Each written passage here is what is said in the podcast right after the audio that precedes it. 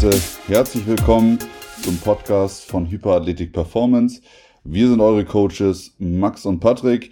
Wir machen heute eine Zweierfolge mit dem Thema, was motiviert dich zum Training? Das Ganze soll heute so ein bisschen ein lockerer Smalltalk werden. Wir wollen heute mal so ein bisschen beleuchten, was uns überhaupt morgens zum Training bringt, wie wir überhaupt zum Training gekommen sind und was uns letztendlich bei der Stange hält.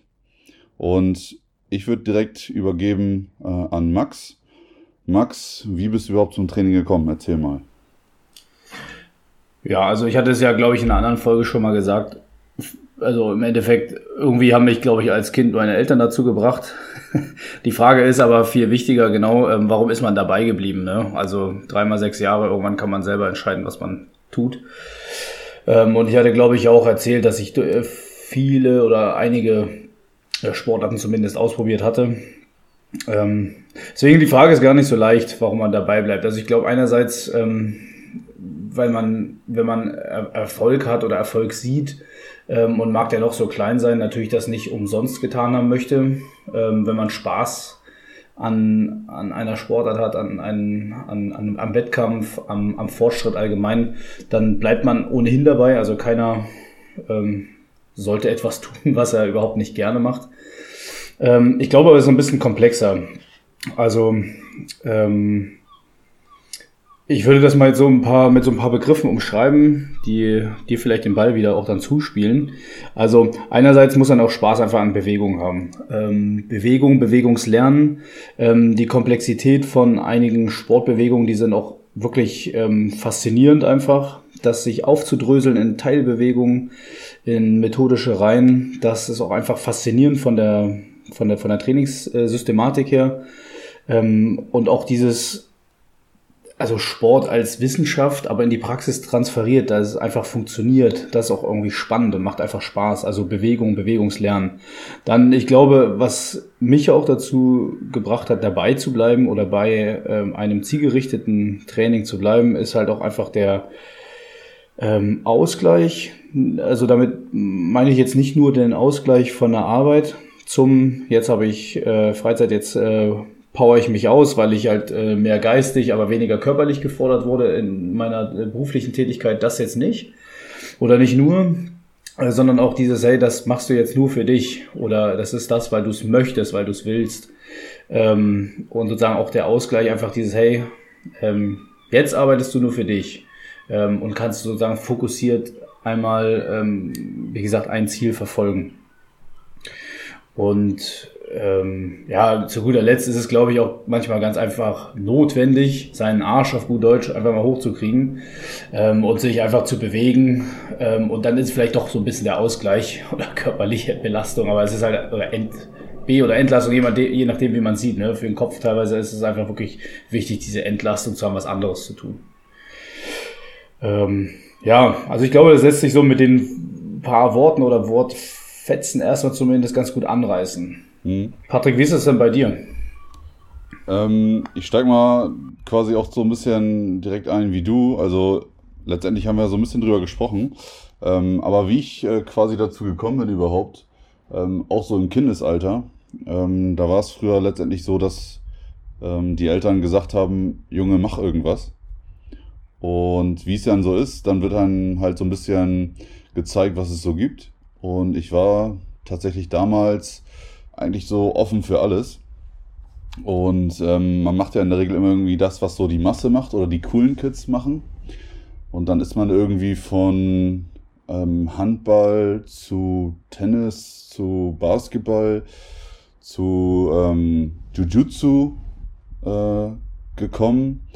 Und letztendlich hat mich aber auch nie wirklich was extrem gecatcht. Also ich war nie wirklich lange bei einer Disziplin dabei.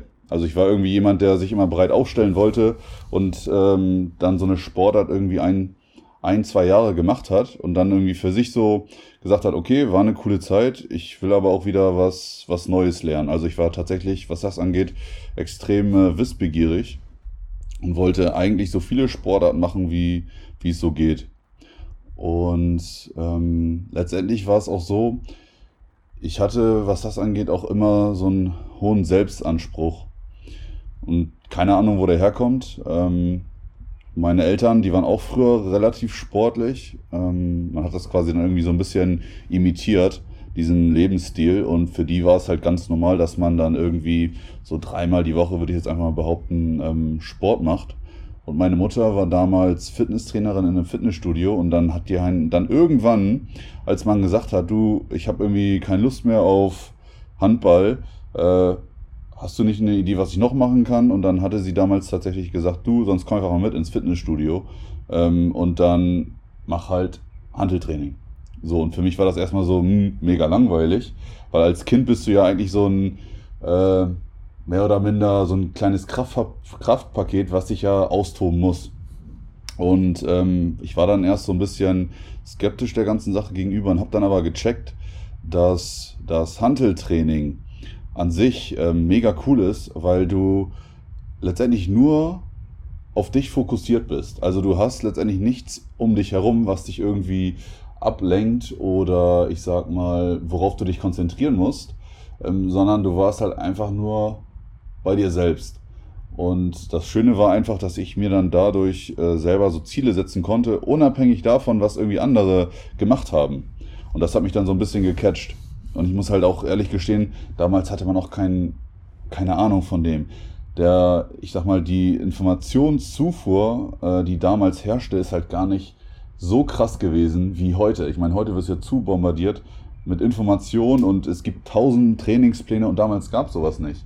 Da gab es halt irgendwie so einen Fitnesstrainer und der war halt der Gott. So, der hatte die Ahnung, weil Fitnesspläne gab es halt im Internet nicht damals, sondern die musstest du tatsächlich noch so irgendwie händisch anfertigen lassen.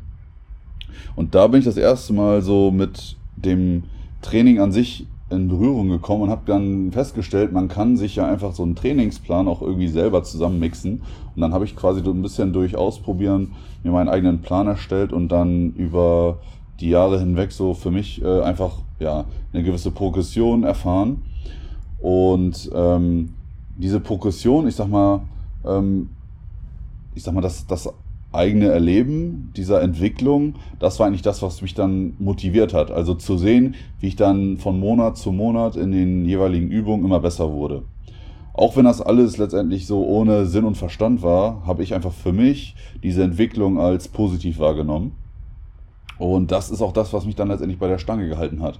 Also ich habe es dann irgendwie so ein bisschen einfach weitergemacht, ähm, mit keinem konkreten Ziel, was letztendlich auch der Fehler war. Also was ich quasi da mitgenommen habe, ist, dass man eigentlich immer mit einem Ziel trainieren sollte. Und tatsächlich war der entscheidende Moment, als wir uns damals kennengelernt haben. Das Witzige ist, wir haben uns ja letztendlich durch den Kraftsport kennengelernt. Ne? Wir beide. Ja, genau. Und ja. das ist auch das, was uns ja direkt so verbunden hat. Und durch den Austausch mit dir habe ich einfach so gecheckt, und wir können dann auch schon behaupten, dass wir damals, wie alt waren wir da? Anfang 20, ne? 19, 20, 21, irgendwie so in den Dreh oder vielleicht sogar noch ein bisschen früher, ähm, dass wir da schon auf einem relativ hohen Niveau war, waren, wenn man sich so verglichen hat. Und dieser Austausch hat mir einfach enorm viel gebracht, weil ich damals jemanden hatte, der von der Denkweise, von der Trainingsweise, ich sag mal, so ähnlich wie ich war. Und wir waren auch ähm, technisch auf einem, ähnlichen Niveau. Und alleine dieser Austausch hat mich noch mehr gepusht und einfach noch mehr bestärkt in unserer ähm, Ansicht, was Training letztendlich bedeutet. Und das war auch der Zeitpunkt, wo wir das erste Mal, oder ich zumindest, äh, mich hingesetzt habe und einfach mal Bücher äh, über Krafttraining und Sport gelesen habe. Vorher habe ich es halt gar nicht gemacht. Das war eigentlich so vertane Zeit so ein bisschen, weil ich dann eigentlich gecheckt habe, alles klar, ähm, es geht nichts dran vorbei. Du brauchst letztendlich Input auch von außen. Du kannst nicht alles alleine schmeißen. Und ähm, das ist auch das, was mich bei der Stange hält. Also dieser Wissensdurst ähm, nach Trainingswissen. Ne? Wie kann ich es besser machen? Und sind wir halt auch mal ganz ehrlich, das Ego spielt halt auch eine ganz große Rolle ähm, bei der ganzen Geschichte, weil letztendlich mit, mit jedem Mal, dem du oder wo du halt beim Training bist, ähm, du stärkst irgendwo dich und gleichzeitig halt auch dein Ego. Und das Krasse ist, das Training, dieses Potenzial, was du entwickelst und diese, ich sag mal, diese Kraft, die du entwickelst, man fängt auf einmal an, sich damit zu identifizieren. Also das Training wird Teil ähm, ja, deiner Persönlichkeit, wenn man es so möchte. Und deswegen äh, bin ich auch gar nicht mehr davon losgekommen. Also das ist irgendwie wie Zähneputzen, gehört das Training äh, ja, zu seiner Routine. Und ich glaube, das ist auch nachher der Schlüssel zum Ganzen, dass man die Dinge, die einem wichtig sind oder wichtig erscheinen, ähm, bei uns war es einfach damals das Training, dass das Teil der Routine wird. Und das hat mich letztendlich auch so ein bisschen ähm, ja, einfach ja, bei der Stange gehalten. Und du hattest vorhin was ganz Interessantes gesagt, Max. Und ich würde da auch direkt äh, dich fragen, was für dich das bedeutet. Und zwar hattest du von Erfolg gesprochen. Und was ist für dich Erfolg oder Erfolg im Training? Also Erfolg ist, glaube ich, was höchst individuelles. Ähm, verallgemeinert kann man aber, glaube ich, sagen, ist ähm, im, im Sport Erfolg relativ einfach messbar. Über Zeiten, wie schnell bin ich gesprintet, ähm, über Gewichte oder Distanzen, die ich geworfen, gelaufen, gesprungen bin.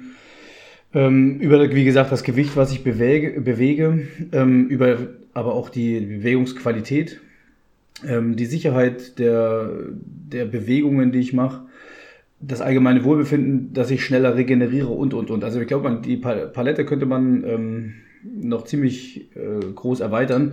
Ähm, das ist für mich schon auch Teil des Erfolges mit, also die messbaren, spürbaren, sichtbaren ähm, Veränderungen in die Richtung, äh, die auch das zielgerichtete Training führen soll. Ähm, ein zweiter Punkt wäre für mich auch mit, oder was Erfolg auch für mich ist, ist, äh, wenn man Wettkampfathlet ist, ganz klassisch, wie habe ich mich geschlagen auf dem Wettkampf. Also da steht, steht jetzt nicht die Medaille oder der Pokal an erster Stelle, der Titel, die Urkunde, sondern halt auch da, ähm, wie habe ich mich in der Trainingssituation, äh, in der Wettkampfsituation im Vergleich zum Training behauptet. Denn das eine ist halt Training und das andere ist halt Wettkampf. Und ähm, da klar freut man sich, wenn, wenn man einen Wettkampf der Welt einfach zeigen konnte oder der, der kleinen regionalen Welt zeigen konnte, ähm, je nachdem, welche, welche Ebene das ist, wie gut oder schlecht man einfach äh, ist, einfach wie das Training der letzten Monate sich einfach auszahlt. Ähm, für mich ist aber auch Training äh, Erfolg das, was man sozusagen beim Wettkampf eigentlich nicht sieht nämlich ähm, das, was ich so versucht habe gerade anzudeuten, das, wie habe ich mich geschlagen mit der Situation, also mental auch, weil das ist halt ein enormer ähm, psychischer Druck auch ähm, und Aufregung, alles Mögliche an dem Tag einfach Top-Leistung zu bringen, die man gerade imstande ist halt zu leisten. Ähm, und einfach auch da sicherer, handlungssicherer zu werden, sich besser kennenzulernen ähm, und das wiederum mitzunehmen in den neuen Trainingszyklus, in die neue Trainingsphase, bewusster zu trainieren. Also das ist schon für mich irgendwie auch Erfolg. Ähm, und ich glaube auch, das lässt sich auf einen Großteil von ähm, leistungsorientierten Athleten übertragen. Und ich glaube auch ein großer Teil davon an den äh, nicht an Wettkampf teilnehmenden Sportler, Breitensportler, der trotzdem irgendwie einen gewissen äh, Anspruch an sich hat, da einfach besser zu werden. Ähm, ich will nochmal trotzdem auf ein, zwei Punkte eingehen, die du vorher gesagt hast. Also ich glaube, man kann es ähm, ganz gut auch zusammenfassen, ähm, warum man trainiert oder warum man auch dabei bleibt, ist halt dieses über Try and Error, wie du das ja so schön ausgedrückt hast, kriegt man ja, also man probiert sich aus, findet halt für sich funktionierende Wege, ähm, hat mit denen vielleicht auch seine kleinen Erfolge, die ich ja gerade versucht habe, für mich jetzt einfach mal so zu definieren. Und dann bleibt man dabei, ist auch klar. Ähm, dann kommen halt weitere Erfolge, dann kommt man vielleicht irgendwann an ein Plateau, ähm, man scheitert mit einer neuen Situation ähm, kann mit der nicht so professionell umgehen wie davor. Ähm, man versucht halt wieder neue Wege, probiert halt neue Trainingsmethoden aus, ähm, kommt halt, wie du es auch gesagt hast, mit anderen ähm, Athleten in, in Kontakt, einfach spricht mit denen, tauscht sich mit deren äh, Trainingserfahrungen und Wettkampfrealitäten aus und versucht halt diese, ähm, ich nenne es mal Plateaus, Hindernisse einfach zu überwinden. Und meistens klappt das ja auch, ähm, sodass das irgendwie ähm, im Endeffekt irgendetwas von Selbstwahrnehmung, Selbstfindung irgendwie auch immer hat. Klingt jetzt sehr, sehr philosophisch, aber irgendwie hat Sport auch einen, ähm, einen, einen Anteil, wo ich halt sage, ja, man merkt halt selber, wie man tickt, wie man mit Problemen umgeht und wie man auch ab und zu mal seinen, seinen Grips anstrengen muss, ähm, sein Ego mal drosseln muss, manchmal vielleicht ein bisschen pushen muss, um halt über neue ähm, Grenzen der Leistungsfähigkeit mental als auch körperlich halt einfach drüber wegzugehen. Und ich glaube, die höchste Stufe ist dann irgendwann die, das hattest du auch äh, eigentlich gesagt, man identifiziert sich damit. Also es ist, irgendwann bildet es eine, die eigene Identität, ähm, Sport oder die Sportart, die man ähm, betreibt. Ja, und dann ist es äh, natürlich nicht reiner Selbstzweck, aber es ist irgendwie ein Teil von einem selber geworden. Warum soll man diese Arbeit und diese Erfahrungen, die Hürden, die man genommen hat, also die, die, auch die Rückschläge, ähm, warum soll man das einfach aufgeben? Ähm, weil man merkt, hey, über Try and Error, über Probieren, über äh, Wissen anwenden, neues Wissen erlangen, werde ich besser oder ich bin in der Lage, besser zu werden. Genau.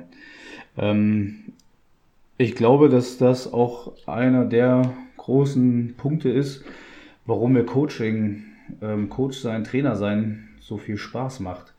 Weil im Endeffekt steht nicht der eigene Erfolg mehr im Vordergrund, sondern der Erfolg von anderen. Und äh, ich habe da ganz oft drüber nachgedacht, was für ein Typ Mensch man sein muss, wenn man sich, also im Endeffekt, das hat ja nichts mehr mit seinem eigenen Erfolg zu tun, sondern man überträgt das, was für einen Erfolg bedeutet, auf andere und freut sich dabei, dass die sich entwickeln. Ähm, aber im Grunde genommen ist es genau das. Ähm, auch da Leute sozusagen zu unterstützen in, in den Dingen, die sie vielleicht selber nicht sehen können, sondern jemand, der es von außen halt nur sehen kann und sehen muss, ihnen mitteilt und sie dadurch halt diesen, wie du es angesprochen hast vorhin, diesen Austausch einfach haben. Diesen Blick von außen, diesen Wissenstransfer oder die andere Sichtweise haben und dadurch halt einfach ähm, ja, besser werden, mehr Leistungsfähigkeit entwickeln über die Monate, Jahre, Zeit X. Ähm, ja, und auch einfach ähm, im Endeffekt, man, man muss da schon ein bisschen äh, adaptiver unterwegs sein, weil man die Freude, die man selber an Bewegung empfindet, in dem anderen irgendwie sieht oder ihm auch unterstellt, dass er das auch hat und halt irgendwo so ein paar kleine Stellschrauben hat, an denen er nicht weiterkommt. Und natürlich ist kein Coach ähm, der allwissende und ähm, beste Coach der Welt. Aber ich glaube manchmal einfach, dass es jemanden gibt, der nennt sich halt ein Coach, aber der von draußen, von außen steht, selber halt Lust auf Bewegung, Lust auf Sport hat. Ähm, der kann dann auch einem Coachie erst so richtig ähm, quasi zur, zur, Weiterentwicklung verhelfen. Also das, das glaube ich einfach. Von daher ist es für mich sozusagen dieses ähm, warum trainieren, Athlet sein, Erfolg, diese, diese Begriffe und diese Dimension dahinter irgendwie unweigerlich mit dem Coaching verbunden. Ähm ich glaube halt auch, ähm, dass man, also du hattest das viele Punkte ja vorhin auch schon angesprochen, da sind so bei mir so ein paar äh, Ideen einfach wieder gekommen. Ähm, du hast ja über Kindheit und Jugend gesprochen, dass, dass man da ja so eine erste Prägung erfährt. Auch im Schulsport oder ähnlichem kriegt man immer eine Prägung in die gute oder schlechte Richtung mit. Die meisten verachten rückblickend ihren Schulsport, weil er einfach schlecht war, häufig ausgefallen ist und von übergewichtigen Sportlehrern durchgeführt wurde, die keine Lust hatten. Ähm, aber das gibt es halt in, in, in, auch die gute Richtung. Ähm, die Frage ist halt, also ich habe da jetzt so einen guten Kumpel von mir aus Jugendzeiten im, im Hinterkopf, der zum Beispiel durch seine Eltern früh in Fußball gebracht wurde, auf diesem Kinder- und Jugendniveau viele Spiele gemacht hat, auf auch äh, ja, Regional- und Landesliga-Niveau. Ähm, aber irgendwann dann halt einfach nicht mehr so richtig den Ehrgeiz hatte, als die Eltern da halt nicht mehr ganz so dahinter standen und dann halt, ja, spätestens mit dem Ich zieh aus, war halt irgendwie auch der Sport vorbei. Und ähm, das ist schon so, man kriegt eine erste, erste Tendenz mit, aber irgendwann muss man halt selber für sich entscheiden, ob es welchen Wert zur Lebensqualität trägt Sport und Bewegung denn jedem persönlich bei. Und so, so wie man immer sagt, ne, Eltern haften für ihre fetten Kinder, weil die Kinder können nichts dafür, dass sie es so falsch vorgelebt bekommen haben oder die Eltern nicht eingeschritten haben. Ähm, so muss man halt irgendwann auch sagen, okay, jeder ist aber auch selber für sich dann verantwortlich, wenn er sich halt quasi nicht bewegt und dann halt sozusagen am ich nenne es mal Bewegungsmangel, äh, dann auch ein Einbußen in der Lebensqualität hat. Also so würde ich das jetzt mal alle so um, umrunden. Bisschen, bisschen abgekommen wahrscheinlich. Kurzes Team-Timeout. Danke, dass du bis hierhin gehört hast. Wenn der Podcast dir gefällt, dann empfehle ihn doch gerne deinen Freunden und hinterlasse uns eine positive Bewertung bei Spotify oder Apple Podcasts. Du kannst den Podcast abonnieren, damit du keine Folge mehr verpasst. Viel Spaß beim Weiterhören. Mir ist gerade noch ähm, ein Punkt in den Sinn gekommen. Und zwar hattest du gerade gesagt, ähm, Coaching ist ja was, wo du andere zum Erfolg führst.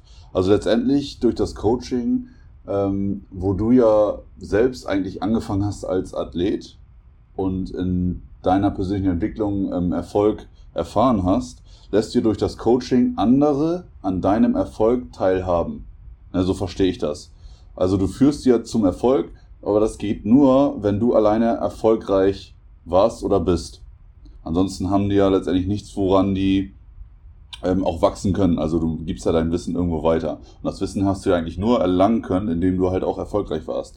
Jetzt meine Frage äh, wäre jetzt, ähm, muss für dich Erfolg immer messbar sein, gerade jetzt auch in Bezug auf Coaching, weil da ist es ja so, wir arbeiten ja im Coaching auch immer äh, relativ viel einfach mit den Zahlen, mit den faktischen Werten, die wir darlegen in den jeweiligen Trainingsübungen. Wir haben ja immer irgendwie einen Messwert, ja. aber muss für dich Erfolg immer messbar sein? Ähm, nein, also lass mich nochmal kurz einmal zurückspringen. Ähm, Im Endeffekt, also weil ich es einfach nur klarstellen will oder nochmal einordnen will. Ähm, ich bin nicht davon zu, also ich bin jetzt nicht äh, felsenfest davon überzeugt und weiche davon nicht ab, dass ähm, sozusagen der Coach selber erfolgreich sein muss oder erfolgreich gewesen sein muss, um ein guter Coach zu sein. Das nicht ausschließlich, sondern ich meinte das eigentlich vorhin genau andersrum. Also, ähm, dass sozusagen man überträgt den, den, was man selber als Erfolg definiert, auf den anderen. Also was hinter für jeden Coach selber sich hinter dem Begriff Erfolg verbirgt, packt das sozusagen auf seinen Coachee und guckt halt sozusagen, wie er ihn dahin bringen kann, mit seinem Wissen, was er selber als aktiver Athlet vielleicht gesammelt hat. Ähm, aber also das ist ja quasi auch ein offenes Geheimnis, dass es ja viele Trainer gibt, auch auf dem Höchstleistungs-, also im Höchstleistungssport, die selber eher so die mittelmäßigen oder durchschnittlichen äh, Performer in, in internationalen Wettkämpfen waren oder gar nicht so gut waren, aber dann irgendwie sehr, sehr gute Trainerqualitäten haben. Also das, das kann man, glaube ich, nicht ganz so verpauschalisieren. Ähm, zur zweiten Frage. Ähm, nein, man muss es nicht immer alles nur messen können. Das ist aber etwas, ähm, also das meinte ich ja vorhin mit, dass auf der einen Seite ist es ultra leicht, was Erfolg ist, weil man in Sportarten immer sagen kann, okay, der war schneller, ähm, der oder die war ähm, ähm, ausdauernder oder hat einfach weiter geworfen oder oder oder. Das kann man halt schon alles messen. Aber das ist ja das, was ich meinte mit zum Beispiel einer riesigen mentalen Komponente, einer technischen Komponente. Auch da gut könnte man jetzt halt messen, okay, wie, wie effizient ist die Bewegung geworden. Ähm, aber auch dieser ganzen, das klingt immer ein bisschen blöd, auf dieser Gefühlsebene, also wie sicher hat sich eine Bewegung angefühlt. Ne? Also gut, als Gewichtheber würde ich jetzt immer technisch halt äh, sozusagen da argumentieren, wie, wie effizient ist die Last gehoben worden. Aber gucke ich mir ähm, Touren an, äh, gucke ich mir Eiskunstlaufen an, also das kann man einerseits immer messen, andererseits hat das immer was auch mit einer emotionalen oder psychischen Ebene zu tun. Wie sicher fühlt sich das Ganze an? Ist das wirklich sicher? Ähm, wie, wie geht das dem oder der Athletin von der Hand? Also sozusagen, ist, er, äh, ist der Athlet in diesem Flow-Moment drin oder ist er halt einfach äh, voll quasi Overload? So wie das halt irgendwie jeder ja ist, wenn er am Anfang komplexe Bewegungen lernt. So, und ähm, von daher kannst du es halt schon sagen, dass auch viele Punkte des Erfolges sich nicht unmittelbar messen lassen, man aber von außen sieht. Und da wiederum ist es sehr gut, wenn man als Coach aktiver Athlet war oder ist, weil man halt einfach um die Fallstricke des Athletseins einfach noch weiß, weiß, was andere Athleten für Herausforderungen haben. Und ähm, womit die auch kämpfen einfach. Ne? Also so ein, so ein, so ein Ego, was ähm, einen ja schon öfter mal zu Handlungen nötigt, die äh, aus sportwissenschaftlicher Sicht und trainingswissenschaftlicher Sicht einfach nur dumm sind. Ne? Also jeden Tag Vollgas geben, weil man das halt einfach möchte, weil man glaubt, dann ist dann halt von viel, hilft viel, ähm, irgendwie auch schneller erfolgreich. So, das sind ja ganz oft so Punkte, wo man Athleten eher bremsen muss und sagt, hier, pass auf, verpulver deine Energie nicht, ähm, weil ey, den Fehler habe ich halt auch schon gemacht. Und siehe da, ich hätte wahrscheinlich schon viel besser sein können, aber ich gebe dir das Wissen mit und erzähle dir von meinen Beispielen, damit du halt dieselben Fehler machen würdest, sie trotzdem nochmal, aber hoffentlich nicht so häufig machen wird. Weil man dann ihm nämlich wiederum sagen kann, pass auf, das eine kann ich nicht messen, den Ausschlag deines Egos. Was ich aber messen kann, ist, ähm, du hast jetzt halt ähm, ohne äh, Entlastungswochen, ohne Regenerationsmaßnahmen, ohne Deload, irgendwie sieben Wochen am Stück jeden Tag durchgeballert. Und ähm, ja, pass auf, jetzt wunderst du dich, warum auf einmal deine Schlafqualität abnimmt, deine Leistungskurve stagniert oder abnimmt, du deinen Arsch nicht mehr hochkriegst und dann kann man halt schon sagen, okay, irgendwann wird es auch messbar. Also es hängt ja immer mit ein bisschen miteinander zusammen. Hm. So würde ich das schon sagen. Ich habe jetzt nochmal eine abschließende ähm, Frage. Und zwar ist es so, ich meine, dadurch, dass wir beide ja Athleten sind und ähm, Coaching betreiben, ist es ja so, und das kennt jeder Athlet, man hat ja auch Tage, wo man einfach nichts geschissen bekommt oder einfach nur ein scheiß Training hinlegt. Meine Frage ist jetzt, was motiviert dich trotzdem noch als Coach und als Athlet weiterzumachen, obwohl du halt in deinem Leben, in deiner Arbeit schon etliche, ich sag mal, ähm, Tage hattest, wo du einfach demotiviert warst oder wo auch eventuell dein Coachling nicht die Leistung erbracht hast. Wie kriegst du das hin, dass dieser Coachling trotzdem noch seinen Arsch hochbekommt und dass du trotzdem noch deine Motivation hoch hast? Weil letztendlich liegt es ja auch an dem Coach, ähm, eine hohe Motivation an den Tag zu legen, damit halt dein, dein ähm, Athlet performen kann. Wie, wie schaffst du das? Diese hohe Motivation tagtäglich ähm, ja, zu bekommen? Ähm, ja, gute Frage, aber ich glaube auch da, weil man weiß, dass es ähm, mit ja eigentlich immer vorangeht oder vorangehen kann. Weil ähm, also bestimmte Trainingsprinzipien oder Grundregeln man dann irgendwann mitbekommen hat, ey, die sind gar nicht so äh, dumm, wie das einem andere Athleten oder ältere Trainer vielleicht mal erzählt haben. Die funktionieren, die sind zeitlos und die funktionieren auch immer. Ähm, und dann erinnert man sich ganz oft, wenn man irgendwann stagniert, man selber oder der andere, also der Coachie, ähm, erinnert man sich vielleicht daran, hey, haben wir irgendwelche von diesen Grundregeln irgendwie vollkommen vergessen oder vernachlässigt. Oder man sucht dann quasi daran, nach, nach Fehlern, okay, woran hat es jetzt äh, gelegen quasi, dass es jetzt hier nicht weitergeht, hier stagniert, hier die Verletzung kommt, hier die mentale Blockade kommt oder ähnliches. Und ähm, also einerseits Fehlersuche, ähm, wo haben wir was vergessen, wo haben wir was übersehen. Zweiter Punkt, neue Sachen ausprobieren, weil ich, also man wird auch irgendwann ein bisschen äh, demütig oder bescheiden und sagt halt, ja, ey, es gibt so viel Wissen, auch in diesem Bereich des Sportes, der Ernährung, des Mentaltrainings, der, der Regeneration und ähnliches. Man gibt so viele Stellschrauben und auch so viel neues Wissen, was da täglich dazukommt. Man kann an vielen Sachen drehen, die ausprobieren und ähm, einen neuer, neuen Reiz setzen, auf den vielleicht der, der Körper wieder ganz anders anspricht. Ähm, auch da dieses, hey, man ist ein bisschen bescheiden und weiß, grundsätzlich äh, muss man nicht jetzt äh, den Kopf in den Sand stecken, nur weil es einmal kurz temporär nicht weitergeht. Man muss das als ähm, ja, Entwicklungsphase einfach sozusagen verstehen. Ähm, und ja, vielleicht noch so, klingt noch ein bisschen blöd, aber so ein paar, paar, paar, dumme Lebensweisheiten irgendwie, die man vielleicht mal irgendwie aufgeschnappt hat. Also meine erste, meine erste Reaktion wäre gewesen, ja gut, am Anfang hätte ich, also äh, jünger hätte ich vielleicht auch schon ein paar Mal äh, so gedacht, oh nee, pass auf, jetzt bist du hier schon wieder an dem Punkt, da warst du schon mal.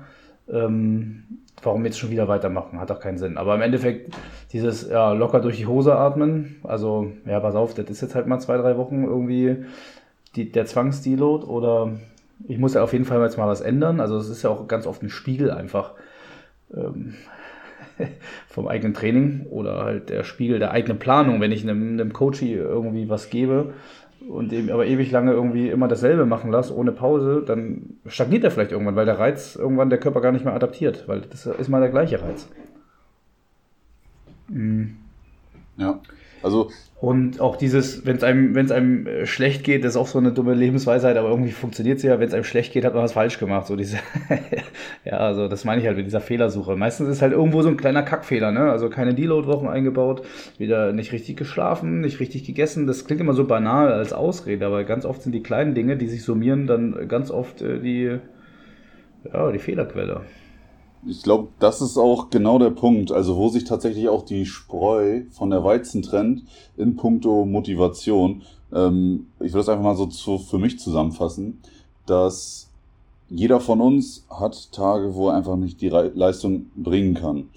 Und genau da gilt es halt, in sich reinzuhorchen auf diese, wie du gerade sagtest, Fehlersuche zu gehen und zu schauen, warum bringe ich gerade nicht die Leistung? Warum kann ich das gerade nicht so bringen, wie ich es gerne möchte?